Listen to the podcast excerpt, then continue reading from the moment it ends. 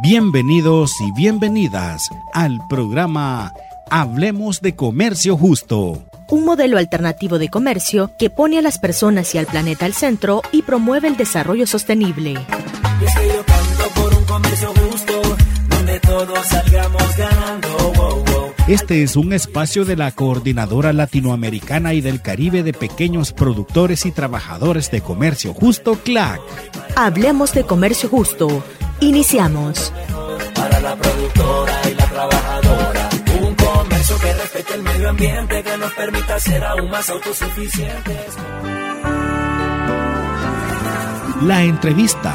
En esta sección conoceremos más sobre el desarrollo del comercio justo a través de las visiones y experiencias de sus protagonistas.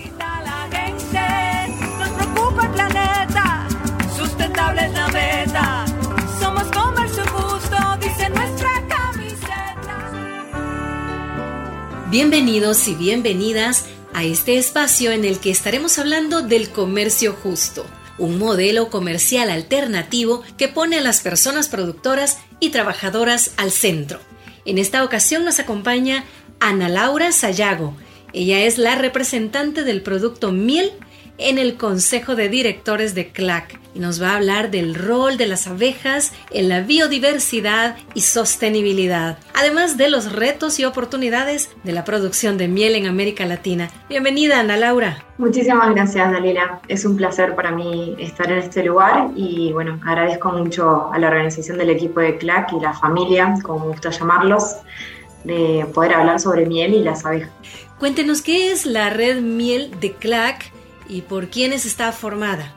Bueno, básicamente en Fairtrade eh, muchos productos se conocen, sobre todo el banano, el cacao, ¿no? en general, el café, pero en esta particularidad y esta particular red que se llama Red Miel, existen 27 organizaciones ¿no? que la conforman y que significan al menos más de 4.300 familias de pequeños y pequeñas productores en toda Latinoamérica. ¿no? Mayormente como en los países de México, Guatemala, Uruguay, Argentina, Chile, ¿no? Tenemos presencia de estas organizaciones ahí y esta red simboliza la unión y los acuerdos desde los productores y este sistema productivo como la apicultura para tomar decisiones en el sistema de Fairtrade internacional. Respecto a la producción de miel convencional, ¿qué diferencia a la miel de comercio justo existe? Entiendo que han lanzado una campaña denominada Latina Honey para resaltar todas esas bondades ante las y los consumidores.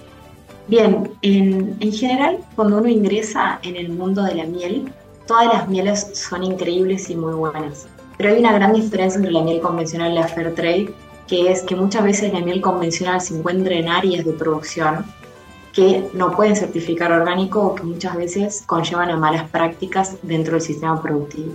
Y la miel Fairtrade lo que, lo que significa y certifica sobre todo es una trazabilidad total de la cadena de producción, respetando derechos humanos desde la protección del trabajo infantil, la inclusión de género y también la defensa del medio ambiente, lo cual certifica que realmente la miel que uno está consumiendo es un producto súper ético y está siendo amigable con el ambiente en este caso dentro de Latinoamérica, que eh, nos convoca, digamos, a la red Miel y a las organizaciones que formamos parte de ella, pero lo más interesante es que junto a una campaña de comunicación que acordamos en, entre estas organizaciones, que se llama Latina Honey, nosotros quisimos transmitir el cuidado por el medio ambiente y dentro de nuestro sistema de producción. ¿no?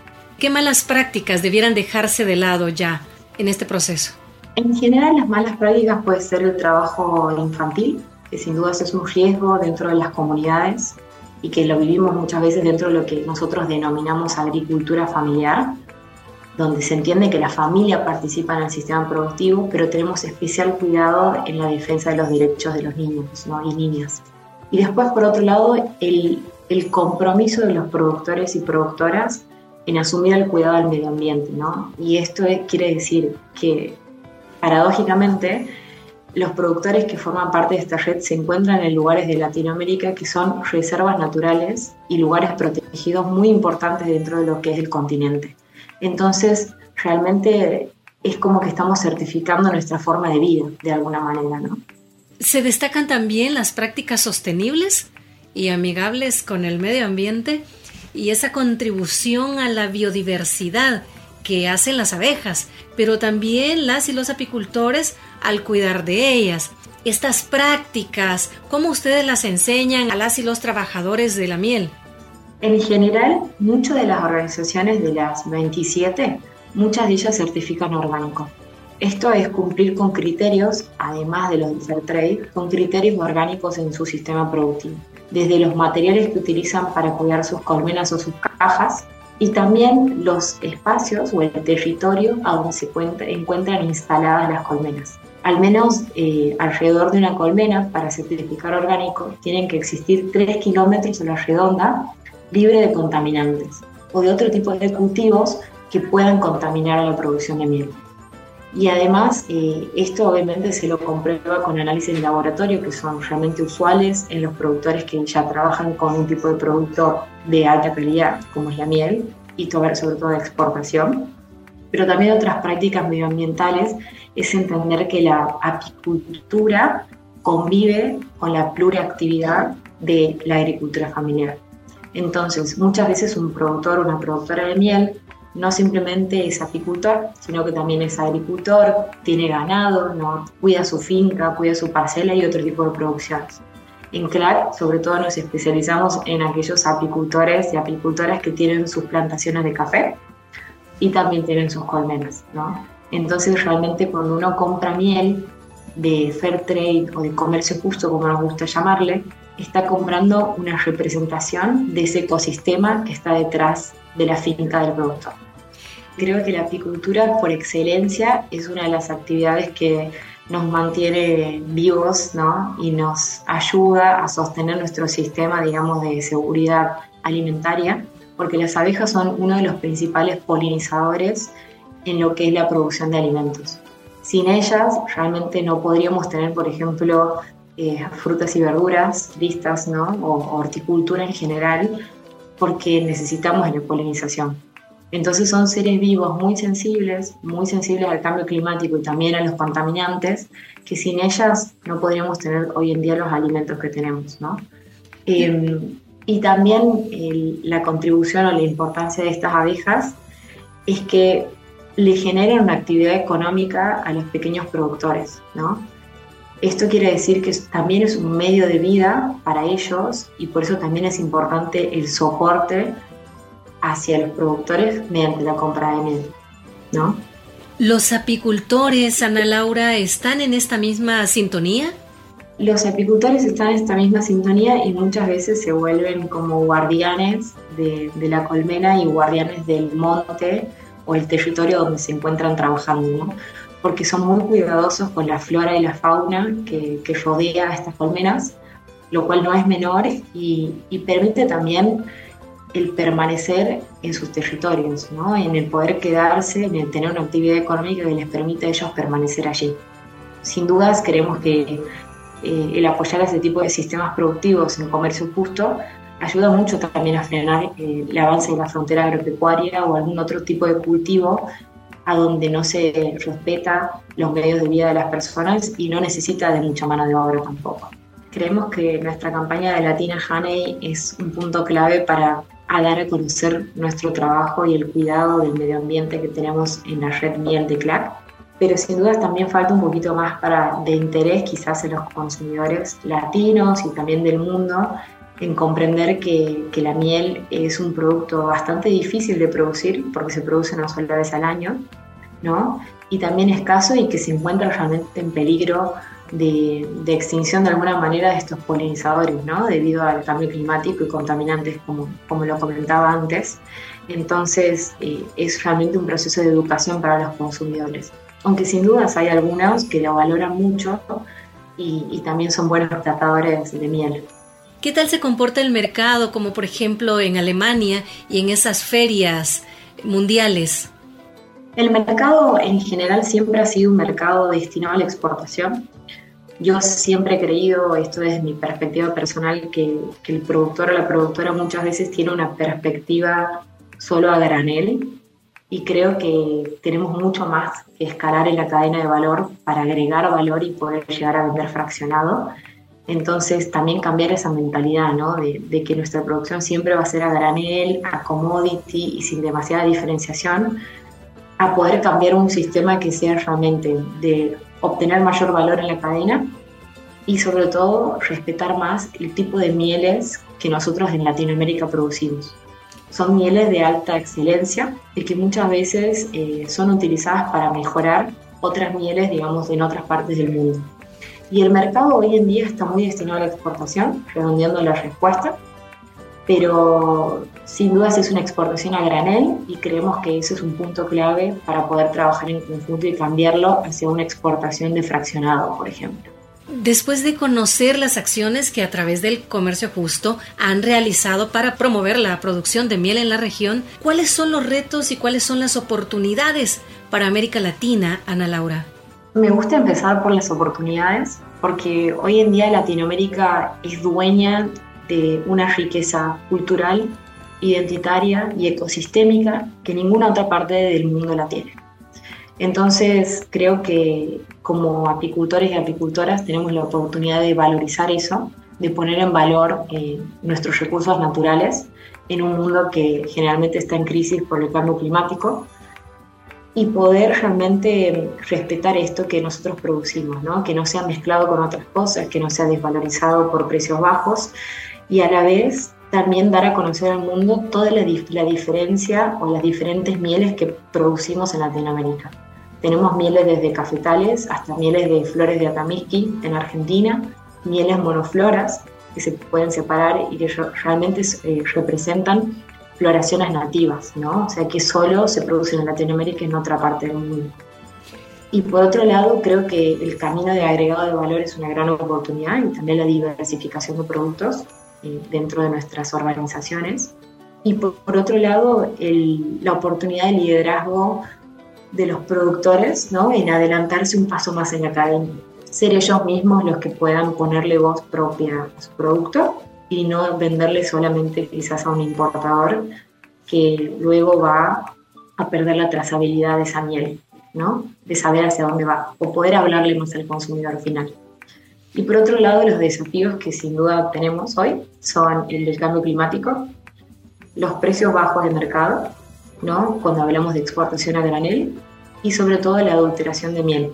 Hoy en día sabemos que la producción china, digamos, o la famosa producción de miel vegana, eh, es una de las grandes amenazas que tenemos, ya que muchas veces es producida en cantidades industriales y de forma química o de laboratorio. En cambio, nosotros producimos en base a los ciclos de la naturaleza propia. Es difícil competir con una industria química. Por ende, eh, la miel china o la miel adulterada hace bajar los precios de la miel a nivel mundial. Esto nos afecta muchísimo porque nosotros no estamos compitiendo de la misma manera. Hoy en día se conoce sobre todo una línea de exportación a granel. ¿no? Esto quiere decir que los pequeños productores eh, cosechan al final de su temporada, generalmente en los veranos, y luego envían su miel en grandes tambores de 300 kilos a sus importadores o correspondientes clientes, ¿no? Pero luego de que uno envía su miel, eh, no sabemos, o en realidad es una gran pregunta, poder entender, digamos, hacia dónde va esa miel luego de que uno lo exporta. Es un momento de pérdida de trazabilidad, porque nosotros llegamos hasta un puerto. Luego del puerto no sabemos muy bien cuál es la historia y también eh, uno de los grandes eh, temas con respecto a esta cadena es que está sujeta a precios de mercado, los cuales muchas veces son muy fluctuantes y están muchas veces bajo o por debajo de los costos de producción. Entonces, el agregado de valor, en este caso, sería un punto clave para trabajar en nuestras organizaciones y de hecho es un desafío en el cual estamos atentos hoy en día para poder llegar hasta nuestros consumidores o hasta nuestros clientes con un producto fraccionado y que pueda respetar las diferentes mieles que se producen en Latinoamérica. Tenemos muchas mieles monoflorales y nativas, ¿no? que tienen identidad propia y que son únicas e irrepetibles, que creemos vale la pena lleguen a un frasco con identidad propia también de la organización que la produce. Muchas gracias Ana Laura por su tiempo y por habernos compartido tan valiosa información sobre el rol de las abejas en la biodiversidad y en la sostenibilidad, además de los retos y las oportunidades de la red miel de CLAC. Y así terminamos nuestra entrevista. Muy amable. Bueno, muchas gracias Dalila y a todo el equipo de CLAC por permitirme aportar algunas palabras y, y hablarles un poquito más de las abejas y nuestra cadena de valor en comercio justo. Gracias. Les invitamos a conocer más sobre el comercio justo, sus contribuciones e historias en América Latina y el Caribe a través de las redes sociales de CLAC. Siga a CLAC en Facebook, Instagram, Twitter, Spotify y YouTube.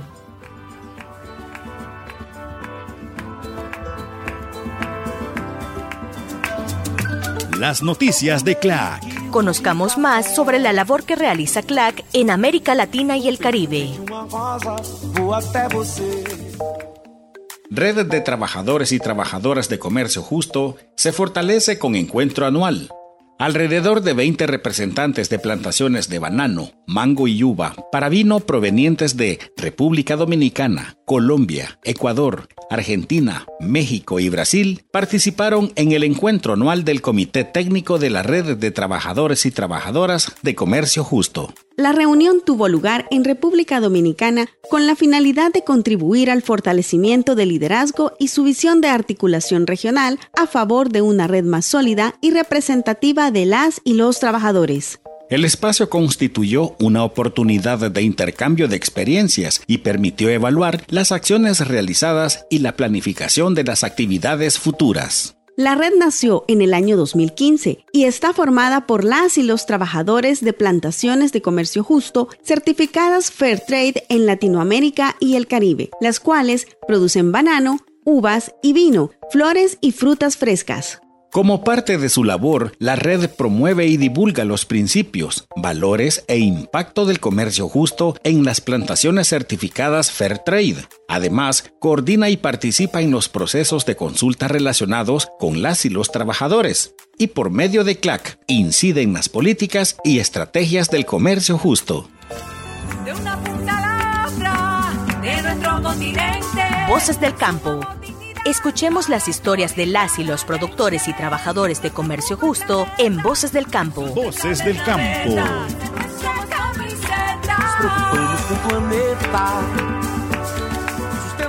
El pequeño productor de miel orgánica, Fidelino García, de la organización CIPAC Cuilco en Guatemala, nos habla de los beneficios del comercio justo y sus oportunidades en la producción orgánica de su miel.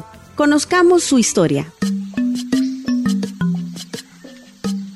Este, yo me llamo Fidelino García Méndez. Estamos en el caserío de Acuá, Huilco. Pues comenzando con el freight es mejores precios. En el comercio justo tenemos más oportunidades. Calidad, digo yo, pues, en las oportunidades. Tenemos un avance en cuestión de, de tantas cosas. No solo hablamos de miel, sino hablamos de tantas cosas. Nos enseñaron a hacer fertilizantes foliares, venenos mm, orgánicos y tantas cosas que se habla como el propóleo, el polen y nos reunimos entre todos para platicar de eso para el beneficio de todos nosotros. Primero es la abeja y después es el hombre. Entonces vemos que hay que cuidar la abeja porque donde hay abeja hay buena polinización y hay buen, buen grano por ese lado. Yo comienzo con la abeja primero, pensar en, en tener alimentación para la abeja para el invierno y ya el, el, resto que nos sobra pues ya es para mantener a la familia como comida y medicina. No solo esperemos en dinero de la abeja, sino esperemos salud también. Consumirla diario, combinado con el polen. Una cucharada de polen en un vaso de agua endulzado con la miel, me la tomo diario. Y la familia. Pues la miel como está compuesto de, de una y mil flores, eh, nos ayuda a, a, a curarnos y vitaminarnos. Sí, este, la miel de esta región no empalaga. No. hablamos de calidades porque estamos en una zona donde la naturaleza nos regala flor de calidad, de que yo mismo lo garantizo porque no, no, no, no, no alteramos aquí nada en cuestión de químicos.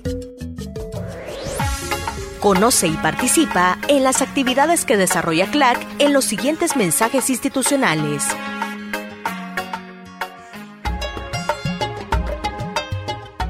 CLAC da a conocer su catálogo de servicios. CLAC elaboró su primer catálogo de servicios, en el que se detallan los diferentes servicios que brinda a las organizaciones y estructuras de su membresía, así como a los miembros del sistema Fair Trade. Los servicios detallados en el catálogo están dirigidos a organizaciones de productores y productoras, trabajadores y trabajadoras, a las estructuras operativas de CLAC como las coordinadoras nacionales, las redes de producto, la red de trabajadores y trabajadoras, así como a las organizaciones nacionales Fairtrade y a los miembros del sistema Fairtrade. Estos servicios están agrupados en cinco pilares, y el primero de ellos es el trabajo en redes e incidencia que se refiere a los servicios que fortalecen las estructuras de CLAC y su relacionamiento con el entorno político. El segundo pilar es el empoderamiento social y organizativo, pues CLAC acompaña técnicamente el cumplimiento de estándares Fairtrade, apoya el empoderamiento organizativo y brinda asesoría sobre temáticas relacionadas a los derechos humanos. El tercer pilar es empoderamiento productivo y ambiental y consiste en la asesoría que brinda CLAC sobre producción sostenible, sostenibilidad ambiental y resiliencia al cambio climático. Mientras que el cuarto pilar es el empoderamiento económico y empresarial, pues CLAC apoya la apertura de oportunidades de mercado en el norte global y también en América Latina y el Caribe. Y el quinto pilar es la comunicación de impacto, ya que se visibiliza el comercio justo y su impacto a través del diseño y ejecución de campañas, desarrollo de materiales y la realización de estudios, evaluaciones o investigaciones, entre otros. Ahora más que nunca el campo necesita Escuchemos algunas de las producciones sobre comercio justo que ha realizado CLAC en la sección El Podcast.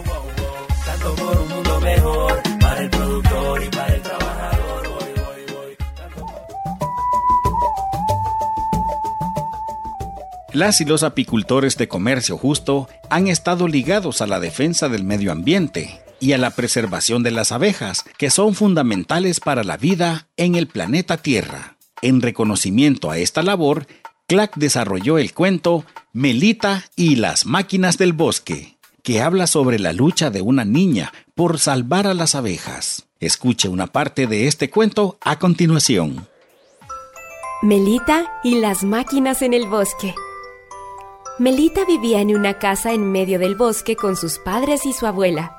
Su casa estaba rodeada de grandes árboles, arbustos florecidos y plantas medicinales.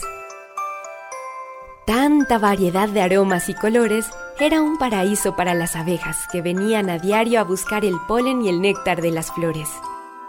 El día que nació Melita, su abuela se decidió a preparar la mejor de las mieles. Era tan cristalina y perfecta que en una sola cucharada se podían sentir todos los sabores del bosque. Así, entre mieles y zumbidos, Melita fue creciendo y pronto aprendió a hablar. Pero su primera palabra no fue mamá ni papá, tampoco abuela. Para sorpresa de todos, su primera palabra fue o algo así. Esa no es una palabra, pensarán ustedes. Pero es que Melita pasaba todas las tardes con las abejas. Le gustaba contarlas, mirarlas, sabía cuáles eran sus flores favoritas, sabía cuándo estaban felices o tristes, cansadas o preocupadas. Le bastaba con escucharlas para entenderlas y finalmente, después de muchos Melita decidió hablar. Un día, Melita descubrió con sorpresa que había muchas menos abejas que el día anterior. Al día siguiente, contó aún menos. Abuela, abuela, ha pasado algo terrible. Abuela, abuela. Ya, Melita, calma mi niña. Abuela, abuela, están muriendo las abejas. Tenemos que hacer algo ya. Vamos, no hay tiempo que perder. Tan rápido como pudieron, llegaron al bosque. Caminaron solo unos minutos hasta que un sonido muy fuerte las hizo detenerse. Era un ruido de motores, un ruido que ahogaba los demás sonidos del bosque. Melita sintió un profundo dolor. Mira, abuela, las máquinas están tumbando el bosque a su paso. uno a uno caían los grandes árboles, los arbustos florecidos y las plantas medicinales. Tenemos que detenerlos, o si no las abejas morirán, dijo Melita entre lágrimas. Vamos al pueblo. Todos deben saber esto, exclamó la abuela. Melita y su abuela corrían y corrían. Sabían que cada minuto era muy valioso. Agotadas, llegaron al pueblo y a cada persona que veían le contaban de las máquinas que habían visto. Ya es demasiado tarde, dijo doña Lucha. Están regando veneno para que muera la maleza y poder sembrar unas semillas que ellos traen. No podemos hacer nada ya, comadre. Es una empresa muy poderosa, añadió don Salvador. Y tienen el permiso del alcalde, comentó doña Lucha. Se trata de nuestras abejas y de nuestro bosque. Doña Lucha, don Salvador, no podemos darnos por vencidos, interrumpió Melita. La niña tiene razón, dijo doña Lucha. Unámonos todos, no podemos perder nuestras abejas, opinó don Salvador. Eso sería terrible, terrible, gritó doña Lucha. Al día siguiente, Melita fue a la escuela y le contó a todos los niños lo que había visto. Ellos, que ya conocían su amor por las abejas, quisieron ayudarla. La abuela, doña Lucha y don Salvador buscaron al alcalde. Pronto todo el pueblo estaba informado. Melita se puso su vestido amarillo y sus medias a rayas para encabezar la marcha hacia las máquinas en el bosque. Todos se tomaron de las manos formando una cadena humana. Eran un equipo, así como trabajan las abejas, pero las máquinas no se detenían. La empresa seguía tumbando el bosque, poniendo veneno y sembrando sus semillas. Melita y todo el pueblo seguían formando la cadena. Con el paso de los días, el veneno que regaban hizo efecto. Uno a uno los trabajadores de la empresa comenzaron a enfermarse. ¡Ay, qué dolor de pecho! decía el primero. Yo no soporto este dolor de cabeza, decía el siguiente. No puedo respirar, decía otro. Melita sabía muy bien qué hacer con la miel de la abuela, las hierbas de Doña Lucha y los remedios y cuidados de Don Salvador, los trabajadores se curarían. Y así fue. Ellos, muy agradecidos, aceptaron escuchar al pueblo. Entendieron que la destrucción del bosque y las abejas nos perjudica a todos y a todas. Después de un tiempo no se oyó más el ruido de los motores el bosque tardó en recuperarse, pero con la ayuda de todos y todas, las flores y las abejas regresaron. Y ahora, todos los niños y niñas, la gente del pueblo, junto a los productores de comercio justo, se reúnen a sembrar árboles en el bosque una vez al año y cuentan cientos de abejitas al día. Es un lugar lleno de vida. Fin. Ahora que ya conoces a Melita, te invitamos a escuchar los otros cuentos de Comercio Justo en el canal de Spotify de CLAC, Comercio Justo Latinoamérica y el Caribe.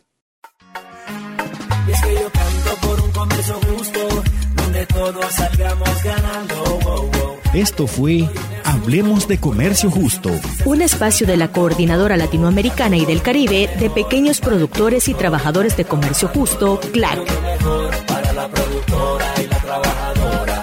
Un comercio que respete el medio ambiente, que nos permita ser aún más autosuficientes.